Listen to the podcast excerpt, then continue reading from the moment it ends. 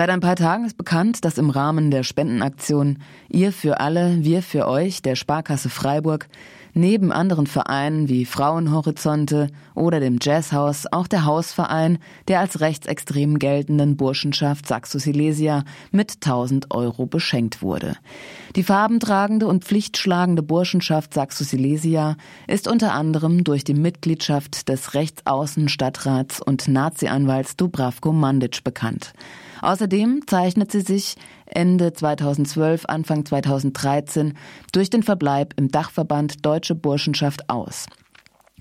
Nach einem Richtungsstreit zwischen rechtskonservativen und rechtsextremen Bünden waren zahlreiche rechtskonservative Burschenschaften aus dem Dachverband ausgetreten und hauptsächlich Rechtsextreme verblieben. 2019 übernahm die Saxo Silesia den Vorsitz des rechten Verbandes. Ferner fiel die Burschenschaft dadurch auf, dass es im Verbindungshaus Nazi-Partys inklusive Szenemusik und Hitlergrüße gegeben habe. Die Sparkasse rechtfertigt die Spende an die Saxo Silesia auf RDL-Anfrage damit, dass im Rahmen ihrer Aktion zur Unterstützung von 100 gemeinnützigen Vereinen in der Region während der Corona-Krise mehr als 300 Anfragen zusammenkamen und eine Prüfung der einzelnen Vereine nicht möglich war.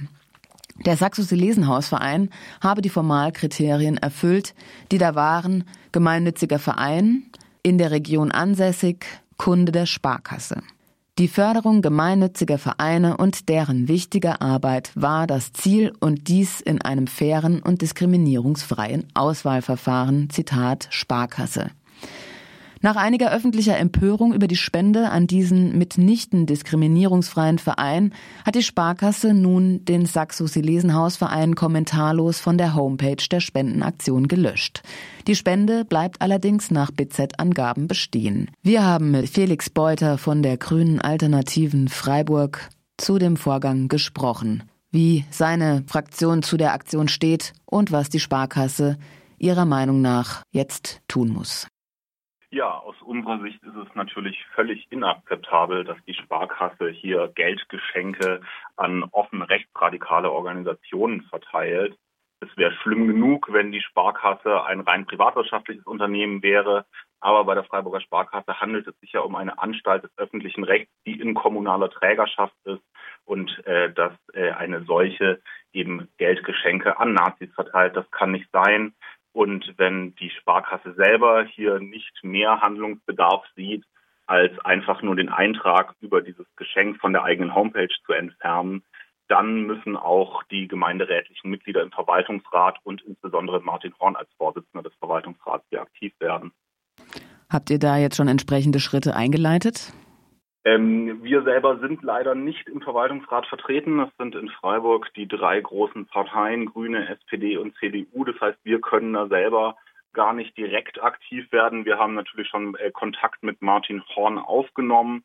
Allerdings eine wirkliche Aussprache zu dem Thema steht noch aus. Ja, das ist eins der dahinterliegenden Probleme, die Gemeinnützigkeit des Sachsen-Silesenhaus e.V. Diese ist allerdings sehr fragwürdig zu betrachten, denn der Bundesfinanzhof hat bereits 2017 festgestellt, dass Vereine, die die Mitgliedschaft aufgrund des Geschlechts ausschließen, generell nicht gemeinnützig sein können. Ähm, da wäre zu klären, ob das für den Verein auch zutrifft, für die Burschenschaft selber ja selbstverständlich. Und wenn dem so sein sollte, dann muss hier natürlich auch das Finanzamt Freiburg aktiv werden und in Konsequenz dem Verein die äh, Gemeinnützigkeit auch entziehen. Das andere Problem ist allerdings auch, dass die Sparkasse mit den eigenen Gewinnen eben schalten und walten kann, wie sie möchte, dass die Kommunen, die die Träger der Sparkasse sind, keine Gewinnabschöpfung vornehmen. Das könnten sie nämlich und dann könnte, anstatt dass die Sparkasse selbst gönnerhaft durchs Land ziehen und Geldgeschenke verteilen kann, eben dieses Geld an die Kommune gehen und die könnte dann wiederum politisch entscheiden, was mit diesem Geld passiert.